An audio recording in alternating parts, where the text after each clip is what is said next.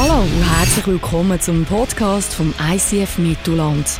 Wir wünschen dir in den nächsten Minuten inspirierende Momente mit Gott und bereichende Impulse für den Alltag.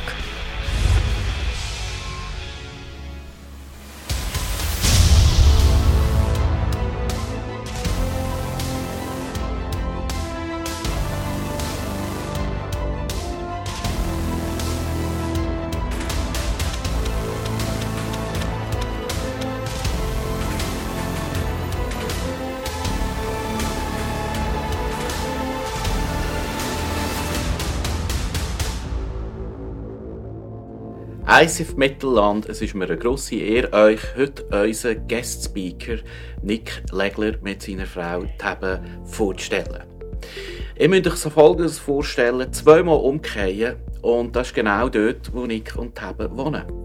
Aber was machen sie? Die Armen müssen Tag für Tag auf Zürich fahren, durch den Stau. Stell dir vor, Smog. Stell dir vor, der Barek.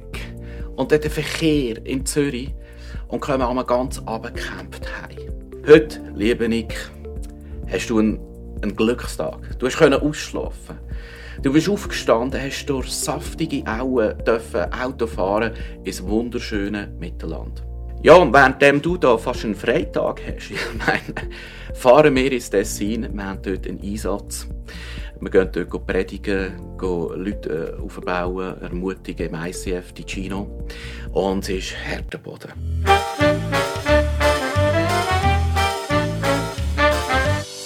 Ja, Haggai ist jetzt das Thema, Prophet Haggai.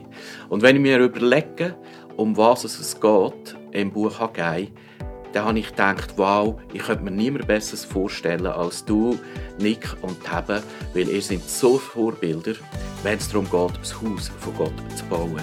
Und ihr habt ganz viel zu sagen. Herzlich willkommen, liebe ICF Family. Lass uns Nick einen grossen Willkommensapplaus geben. Wunderbar! Wunderbar, vielen Dank. Ich habe mich sehr gefreut, äh, hierher zu kommen. Ich hatte einen kurzen Arbeitsweg heute, wirklich, muss ich sagen. Äh, vom Muhe hierher hat wirklich fast können laufen. Bin dann aber ein bisschen spät dran. Und, und Pascal, du bist der mit dem Plakat. Wir haben gewusst, einer hat das Plakat aufgehängt. Und wir haben einfach nicht gewusst, wer. So gut weiß ich, dass das Plakat bei dir ist gehangen. Wir haben nämlich schon Angst gehabt, dass das eine Plakat im Kübel gelandet ist, aber schlussendlich ist es bei dir im Schlafzimmer gelandet. Und das ist natürlich eine sehr grosse Ehre, Pascal, dass ich heute natürlich da sein darf, vor einem einzigen Fan. Und zum FC Mue muss ich noch Folgendes sagen, einfach ähm, zum korrekt bleiben. Ich spiele bei den Senioren vom FC Mue. Der Altersguillotine ist leider abgekommen. Und äh, obwohl ich natürlich noch locker mithalten der FC Aarau sucht ja auch ein bisschen nach äh, valablen Alternativen auf der linken Verteidigungsposition. Aber ich musste sagen, ich habe einfach zu wenig Zeit. Oder? Ich habe einfach wirklich zu wenig Zeit. Aber äh, in Muhe als linken Außenverteidiger, also ich nehme den Song gerne mit, weil wir sind letzte Saison abgestiegen. Ja. Also äh, der Song We Are Heroes, ich glaube, den müssen wir in die Garderobe bringen, damit wir effektiv äh, das Feld von hinten wieder aufrollen. Patrick Giger hilft uns ja da auch dabei. Äh, er glänzt zwar mehr mit Abwesenheit als mit äh, muss man schon sagen, aber er hat wenigstens dort eine gewisse Konstanz. ja, ich meine, jeder macht, was er kann. Wenn du dir vielleicht fragst heute Morgen, warum dass ich mich nicht so geschmeidig bewege auf dieser Bühne wie ein linker Außenverteidiger vom FC Mu sich eigentlich müsste bewegen, hat das vielleicht mit dem zu tun, dass ich jetzt eine Woche lang gezügelt bin. Wir hatten gestern einen grossen Zügeltag gehabt. und du musst wissen, ich bin vom Muhe auf Obermuhe gezügelt. Und du lachst jetzt, aber das sind zwei komplett verschiedene Welten. Wir haben Muhe Zentrum gewohnt, Hauptbahnhof. Wir sind jetzt zwei Stationen weiter weg. Also wer kann von sich behaupten, dass er innerhalb vom gleichen Dorf zügelt und zwei Stationen vom Zug weiter weg wohnt? Muhe hat vier Bahnhöfe: Obermuhe, Mittelmuhe, Muhe, Muhe Nord. Wir sind also vom Muhe HB in die Provinz raus. Auf Obermuhe. Und ich sage dir, die Leute die sind einfach anders und wir müssen uns als Familie wirklich langsam wieder daran gewöhnen, in der Provinz zu leben. Nachdem wir im Zentrum vom Universum gelebt haben, in Muhe, Hauptbahnhof. Aber Zügeln ist nicht das Thema heute am Morgen. Der Phil, ihr habt es gehört, hat mich gefragt, dass ich in dieser Serie weitermache. Also, ich habe nicht äh, Konservenbüchse auftun und eine Message bringen, die ich schon mal gebraucht habe. Ich habe gesagt, das mache ich gerne äh, in dieser Serie über Haggai. Das Preacher, ich habe diese Woche in der Schachtel nach meiner Bibel gesucht. Zum Glück habe ich heute Morgen ein paar Hosen gefunden. Bei meiner Frau war es schon ein schwieriger. Sie ist heute spät gekommen, weil sie hat eigentlich gar nichts mehr gefunden zum Anlegen. Weil im Moment ist wirklich noch alles in Schachteln verpackt. Und du weißt, wenn du Helfer hast, wo kann man helfen? Die tun das Zeug irgendjemand hin. Irgendjemand. Irgendwo. Aber sicher nicht dort, was du willst erwarten. Aber äh, es geht um einen Haggai. Und der Haggai ist der erste Prophet, der nach dem Exil vom Volk von Gott seinen Dienst antreten hat. Also der erste Prophet, der nachdem das Volk von Gott zurückgekommen ist, aus der Gefangenschaft in Babylonien dem Volk dient hat. Und damit wir so ein bisschen Kontext haben zu dem ganzen Buch, habe ich gedacht, tue ich so einen Zeitstrahl mit ein paar wichtigen Daten aufzeigen heute Morgen, dass wir einfach ein bisschen wissen, was wir reden. 587 vor Christus ist ein Datum, wo äh, als schwarzer Tag in der Geschichte von Israel eingegangen ist. Dort ist äh, äh Jerusalem von Babylon äh, erobert wurde, Boden eben gemacht wurde und somit auch der Tempel. Der Tempel, wo das Zentrum war vom, von, von der Religion, dort hat Gott gewohnt im Allerheiligsten. Seine Gegenwart ist im Tempel in Jerusalem.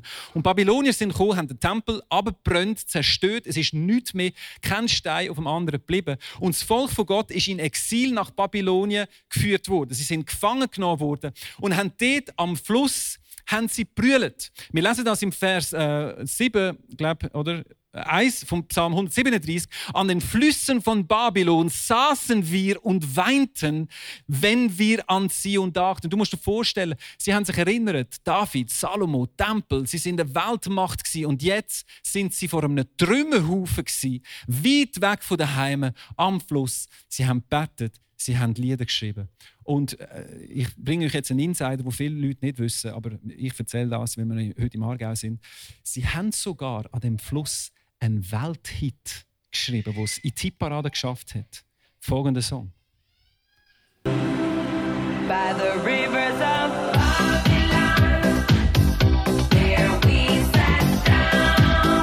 Also du siehst, mir seid ja so schön, Gott kann aus jedem Dreck Mist machen.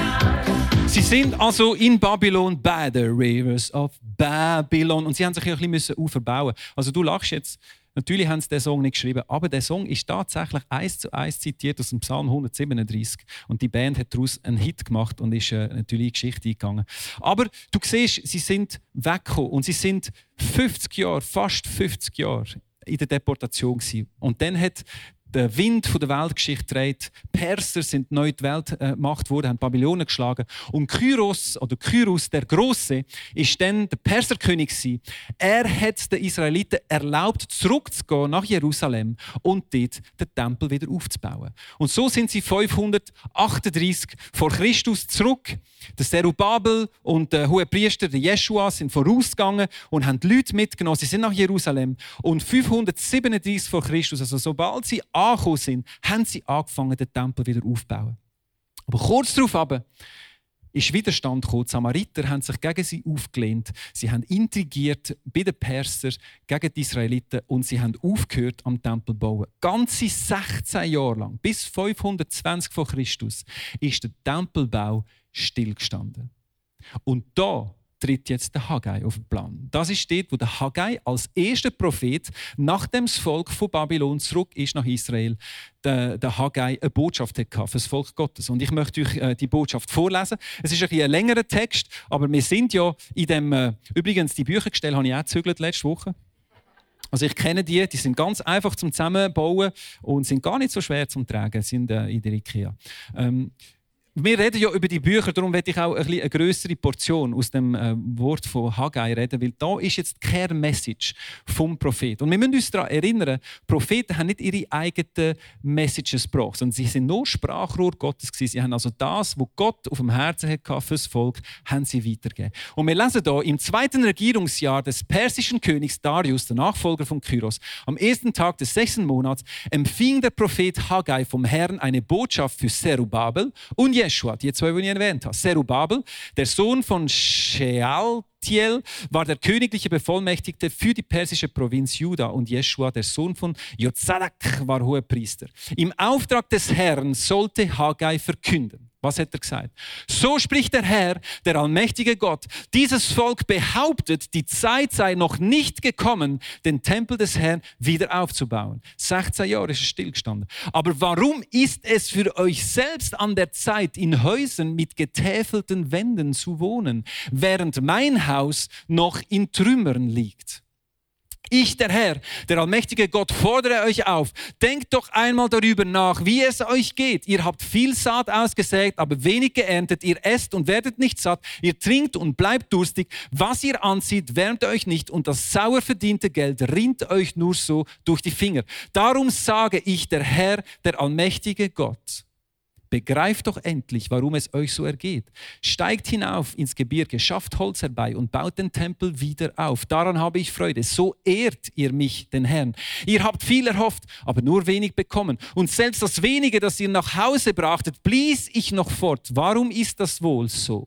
Ich, der Herr, der allmächtige Gott, kann es euch sagen weil mein Tempel verwüstet daliegt und ihr nichts dagegen tut. Jeder von euch kümmert sich nur um sein eigenes Haus. Darum bleibt der Himmel verschlossen, kein Tau fällt mehr auf eure Äcker und die Erde bringt nichts hervor. Ja, darum habe ich diese Dürre über euer Land kommen lassen, über die Berge und Kornfelder, über die Weingärten und Olivenhaine, über alles, was ihr abernten wolltet.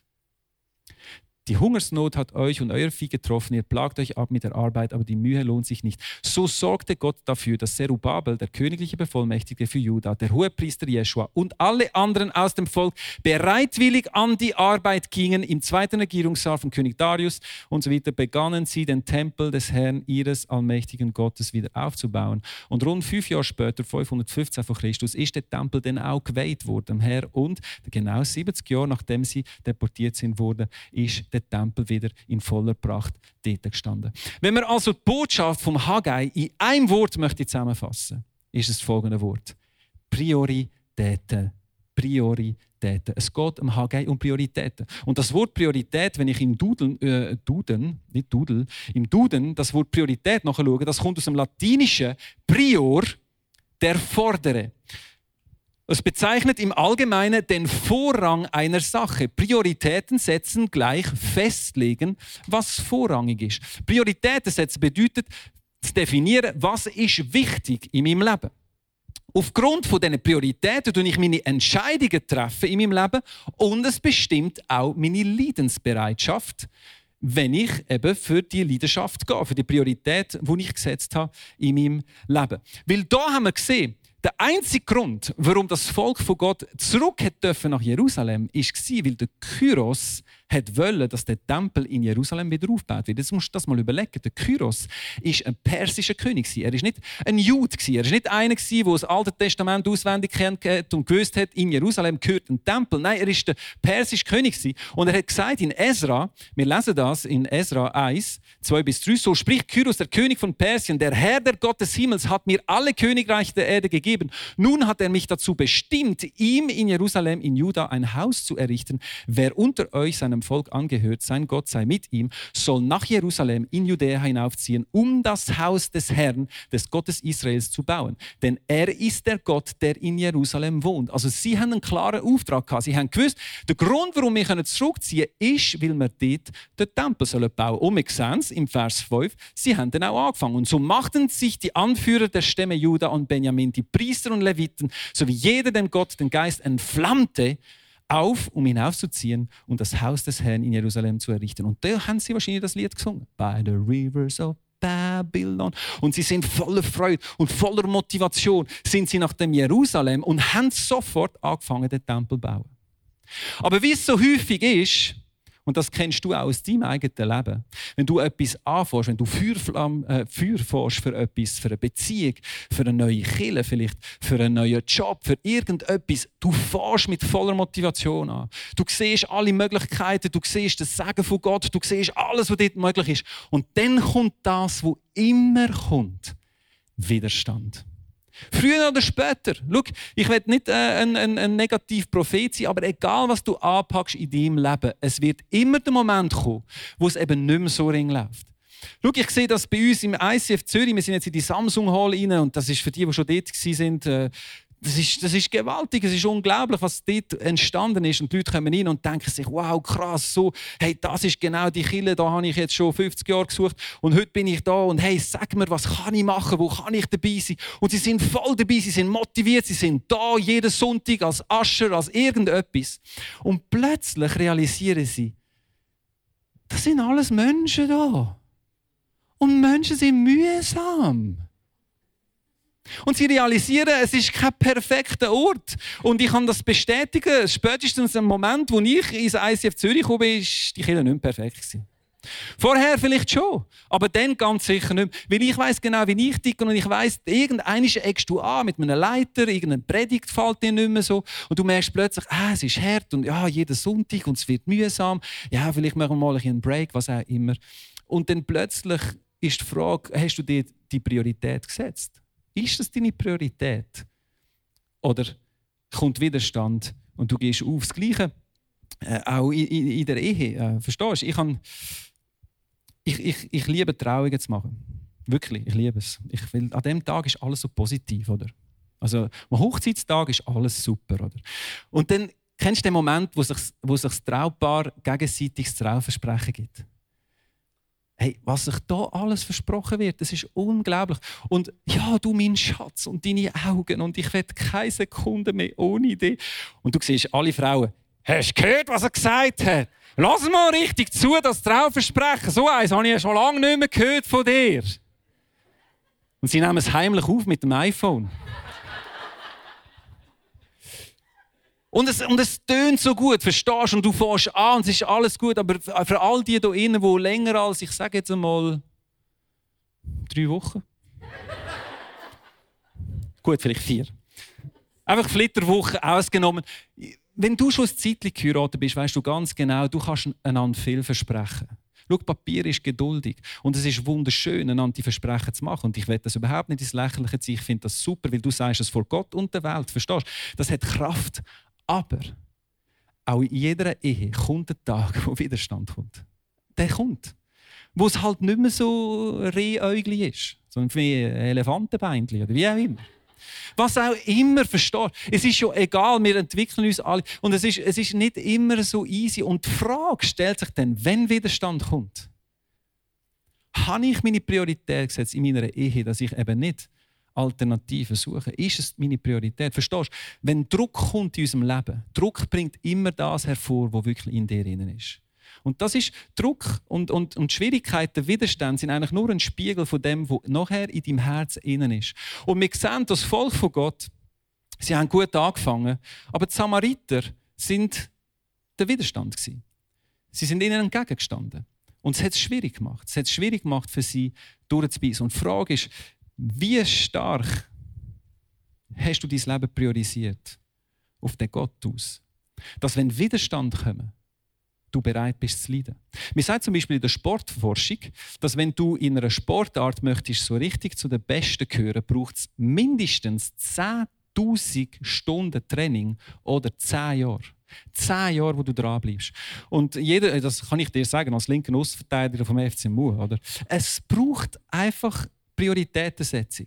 Weil es kommt der Moment, wo du am Morgen früh eben nicht mehr so leicht aus dem Haus gehst, um deine Runde zu joggen. Oder wo du deinen Ernährungsplan vielleicht nicht mehr so einfach kannst aushalten. Und die Frage ist, wie prioritär hast du das Ziel gesetzt, dass du an die Weltmeisterschaft kommst, oder was auch immer das ist, wo du dir als Sportler gesetzt hast.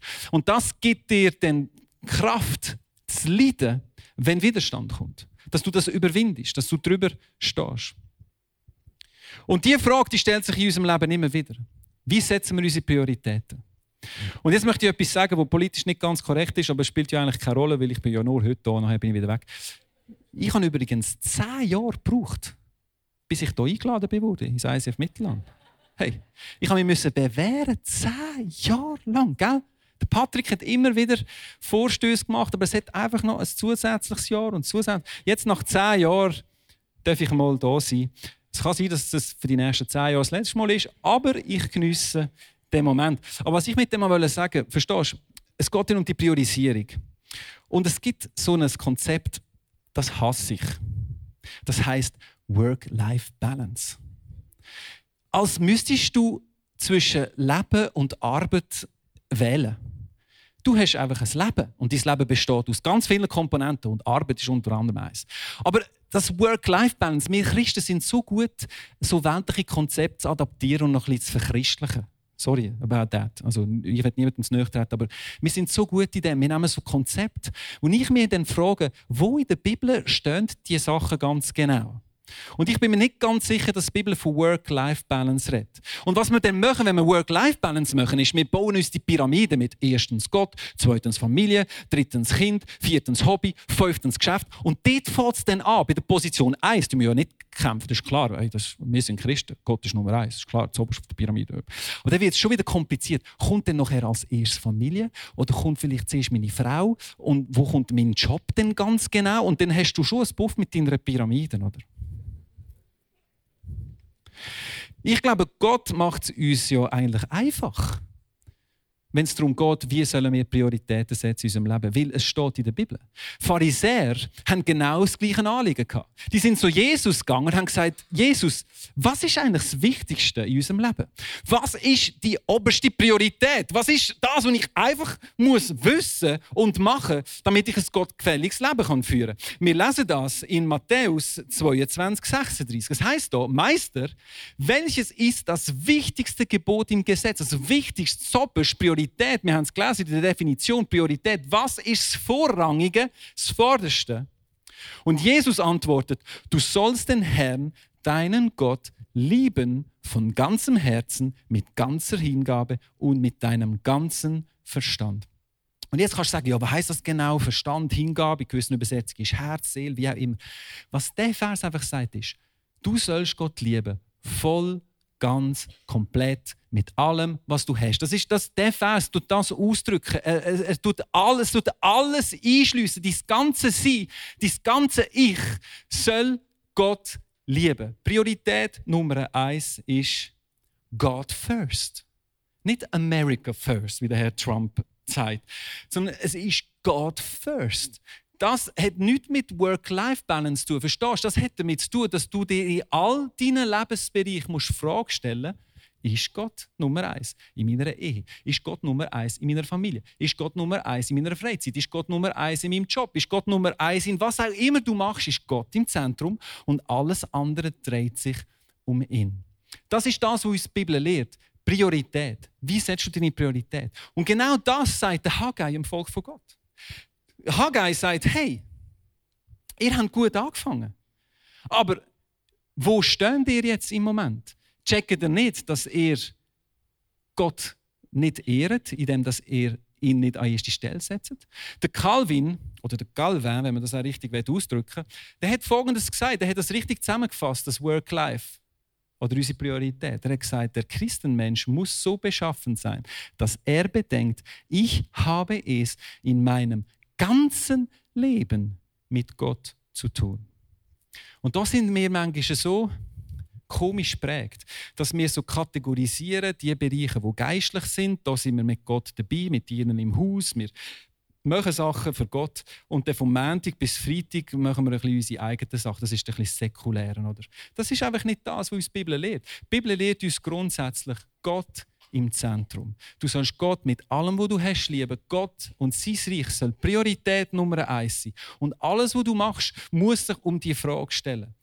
Tust du Gott an erste Stelle setzen. Und ich glaube, dass die Bibel uns so, eine, so ein paar so Checkpoints gegeben hat, zum zum prüfen, ob das in unserem Leben der Fall ist, dass Gott im Zentrum ist. Ein Checkpoint ist zum Beispiel der Zehnte.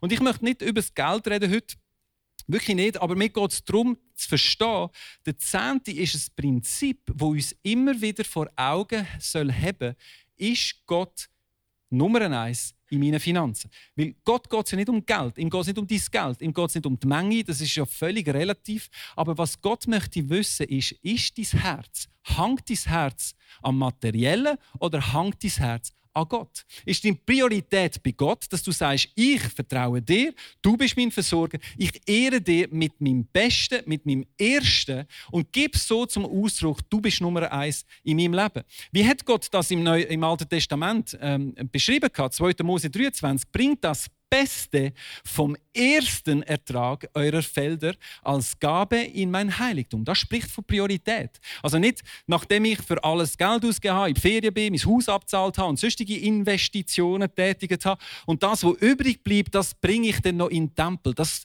das ist vom Leftover, das ist Brösmeli, die gebe ich noch Gott. Es, es, ist vielleicht der gleiche Betrag. Verstehst du? Du gibst vielleicht von deinen Bröseln den gleichen Betrag. Aber es geht eben nicht um einen Betrag, sondern es geht um eine Haltung. Es geht um eine Haltung, dass ich sage, das Erste und das Beste, bevor ich irgendetwas für mich selber gemacht habe, gebe ich Gott. Und der Zehnte ist so ein Prinzip. Und natürlich, die Leute sagen, ja, Zehnte ist Altes Testament und zeigen mir, das im Neuen Testament steht. Du musst wissen, die 613 Gebote von Gott im Alten Testament, die sind nicht einfach aufgelöst worden, sondern Prinzipien dahinter, die gelten auch heute. Und beim Zehnten geht es um ein Prinzip. Und das ist mir wichtig zu sagen, es geht um ein Prinzip, ist Gott first in meinem Leben. Ein weiterer Checkpoint ist zum Beispiel das Sabbatgebot. Sabbatgebot, sechs Tage arbeiten, ein Tag Ruhe. Natürlich ist das gut, wenn du das machst, körperlich. Also, wir haben jetzt auch ein bisschen lang gezügelt und ich bin langsam ein bisschen müde. Es gibt aber Zeit in deinem Leben, wo es vielleicht nicht möglich ist, jeden siebten Tag zu ruhen. Es geht auch nicht um das, es geht nicht ums Gesetzliche. Ich glaube, Sabbat hat mehr damit zu tun, dass ich an dem einen Tag immer wieder realisiere, die Welt dreht sich weiter, wenn ich nichts mache. Und was ich dann erkenne, ist, er ist Gott und nicht ich. Er ist im Zentrum vom Universum und nicht ich. Wie schnell habe ich das Gefühl, ich, linker Außenverteidiger vom FC Mue, die Welt dreht sich um mich, verstehst du? Wenn ich nichts mache, bewegt sich nichts. Sabbat bedeutet, und ich habe den Vers zum Psalm 46, 11, wo eigentlich für mich so gut beschreibt, was Sabbat bedeutet. Seid stille und erkennet, dass ich Gott bin. Das ist Sabbat. Gott hat die sechs Tage geschaffen. Am siebten Tag sagt der Mensch, yes, du hast es gemacht. Und da ist Zeit Stille, Meditation in der Bibel ist nie gegen innen gekehrt. Oder Meditation, wo du in der Mikroclub-Schule äh, Kurs besuchen kannst, geht es ja darum, dass du dein innere Ich und deine Mitte und was auch immer. Meditation in der Bibel ist immer gegen außen gerichtet. Seid still, stopp mal und erkenn, dass ich Gott bin. Und indem dass du erkennst, dass er Gott ist, musst du ergo erkennen, dass du es nicht bist. Priorität. Gott ist Nummer eins in meinem Leben. Also du siehst, das sind so Checklisten. Und ich glaube, und das sehen wir in dem Text vom Haggai, wenn du nicht mehr Gott zentriert bist, wirst du sehr schnell ich zentriert.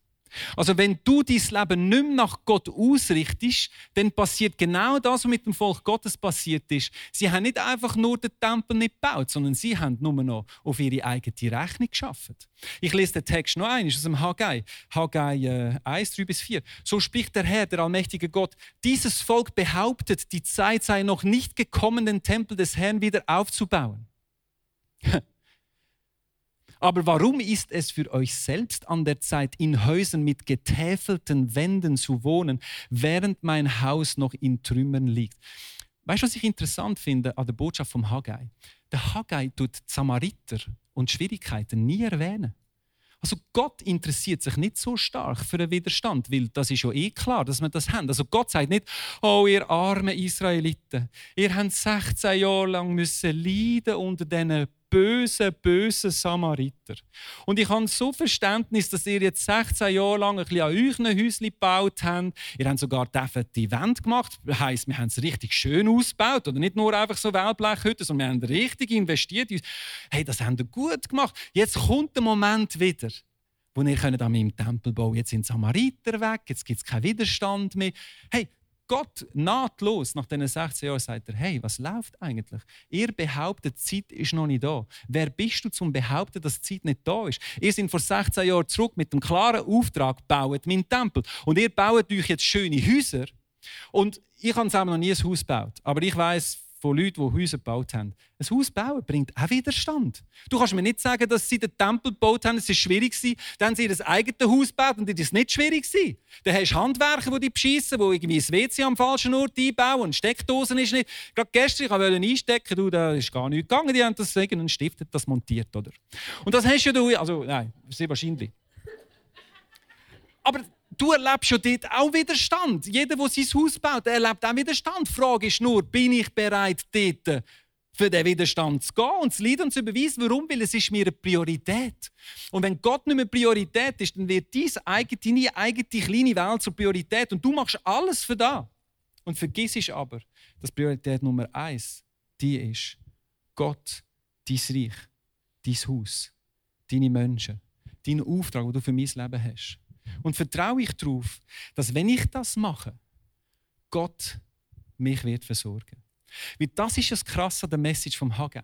Der Haggai sagt, hey, checkt ihr nicht, warum das euch so mies geht? Ihr seid, erntet aber nichts, ihr habt Kleider, aber die gehen nicht warm. Auf Deutsch, ihr müht euch ab, aber ihr habt keinen Ertrag. Checkt ihr nicht, warum? Und er gibt ihnen dann die Antwort. Es ist, der Grund ist, weil ihr Prioritäten falsch gesetzt habt. Ihr schafft auf eure eigene Mülle und sind überrascht, dass ihr zu wenig habt. Weißt du, was der Haggai sagt? Und der Satz, den musst du jetzt aufschreiben, wenn du etwas hast zum Aufschreiben. Wenn du Gott erst dann gibst, wenn du genug hast, wirst du nie genug haben. Ich sage es noch einmal. Wenn du Gott erst dann gibst, sei es das Geld, Zeit, was auch immer, wenn du Gott nur dann von dir gibst, wenn du genug hast, dann wirst du nie genug haben. Weißt du, woher kommt das? Aus der Bibel, Matthäus 6,33. Wenn ihr für ihn lebt und das Reich Gottes zu eurem wichtigsten Anliegen macht, Priorität Nummer eins, Botschaft vom Haggai, wird er euch jeden Tag geben, was ihr braucht. Es gibt eine Reihenfolge im Sagen von Gott. Und es ist mir wichtig zu sagen heute Morgen, das ist kein Freipass für Wohlstandsevangelium. Das ist kein Vers, der über Wohlstandsevangelium redet. Also Hauptsache, du zahlst dein Zett und nachher kommst du dein Ferrari über. Das ist nicht das. Das ist ein Missbrauch von dem Vers. In diesen Versen geht es um Sorgen. Jesus redet zu den Leuten und sagt, hey, was sorgt ihr euch eigentlich um euren Alltag? Ihr sorgt euch, dass ihr zu wenig Essen habt, ihr sorgt euch, dass ihr zu wenig anzulegen habt. Schaut doch die Vögel an, die, die sorgen sich nicht und Gott versorgt sie. Und sie sehen äh, noch schöner aus als der Salomo in seiner ganzen Pracht. Und dann sagt Jesus, setzt Gott an erste Stelle und er wird euch eure Alltagssorgen wegnehmen. Das ist eigentlich das, was der Vers sagt. Also er wird euch nicht reich und schön und erfolgreich und Posterboys und Girls machen. Was Gott dann macht, ist,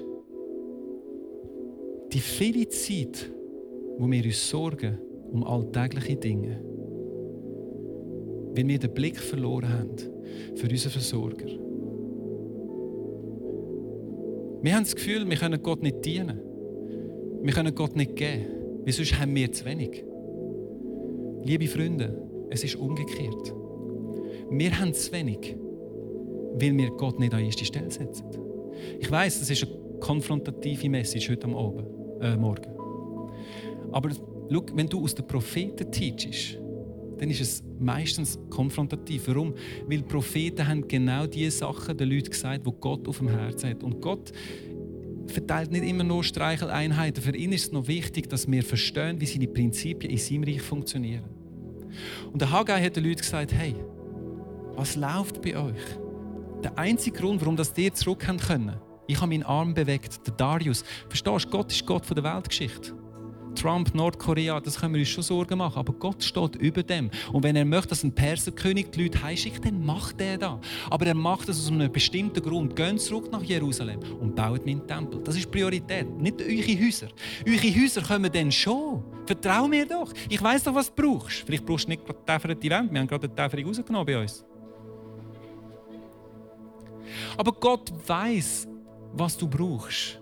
Aber Priorität ist God first. God first. Und ich möchte heute Morgen beten für Leute. Ich glaube, Leute sind da heute, du machst dir Sorgen. Du machst dir Sorgen für deine Versorgung, du machst dir Sorgen für die Zukunft, du machst dir Sorgen für ganz viele Dinge. Und schau, ich werde heute am Morgen nicht beten, dass Gott dir deine Sorgen wegnimmt. Ich bin mir nicht einmal ganz sicher, dass ich überhaupt legitim für das beten darf. Verstehe mich richtig? Sondern ich möchte, dass Gott dir eine Offenbarung gibt darüber, dass er sorgt.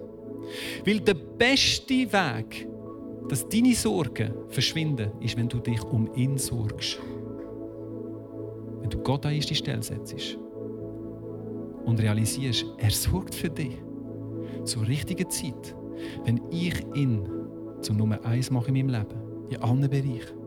Und ich möchte heute Morgen beten, wenn du da bist und du realisierst, hey, ich bin vielleicht an gewissen Orten vom Weg abgekommen, was die Priorität betrifft. Und ich, ich investiere viel in Sachen, wo ich aber Gott wirklich ausklammert habe.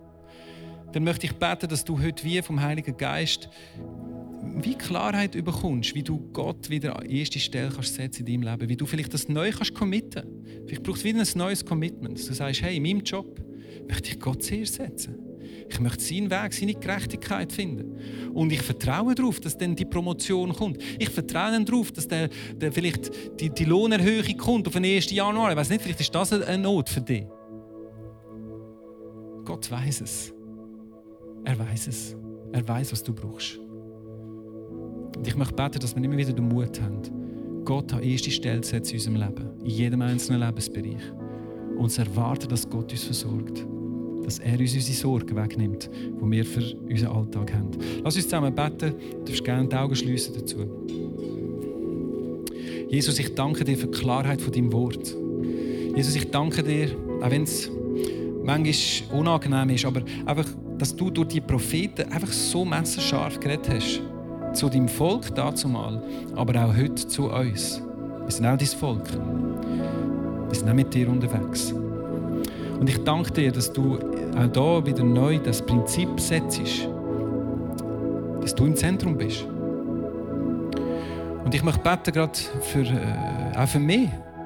Überall dort, wo ich mir Sorgen mache, es tut mir leid, Gott, wenn ich das Heft selber in die Hand nehme, weil ich das Gefühl habe, ich habe es noch besser als du hilft mir immer wieder loszulassen und zu vertrauen, dass wenn ich dich an erste Stelle setze, in allen Bereichen von meinem Leben, dass du sorgst, dass du bewegst, dass du veränderst. Und ich bete jetzt ganz besonders für Menschen in diesem Raum heute am Morgen, wo, wo von Sorgen geplagt sind, wo, wo Versorgungsangst haben, wo Zukunftsängste haben, wo, wo, wo einfach so viele Angst haben in ihrem Leben. Ich weiß, Angst kommt nicht von dir, Gott. Dort, wo du bist, dort vertreibst du alle Angst. Wir haben es gesungen heute Morgen. Und lass das Realität werden in unserem Leben. Lass uns den Mut haben, gewisse Dinge abzuschneiden, die nicht in unser Leben hineingehören. Lass uns wieder neu, wenn wir morgen arbeiten oder wo auch immer wir sind, dich an die erste Stelle setzen. Im Bewusstsein, du sorgst. Du bist Nummer eins. Du bist unsere Priorität. Du bist das Vorrangige in unserem Leben. Und wir wollen an deinem Reich bauen. Wir wollen an deinem Haus bauen. Überall, wo du uns setzt, soll dein Reich gebaut werden durch uns. Braucht du uns, Gott. Und hilft uns immer wieder, unsere Perspektive neu auszurichten nach dir. Im Namen Jesus bete ich das heute Morgen. Amen.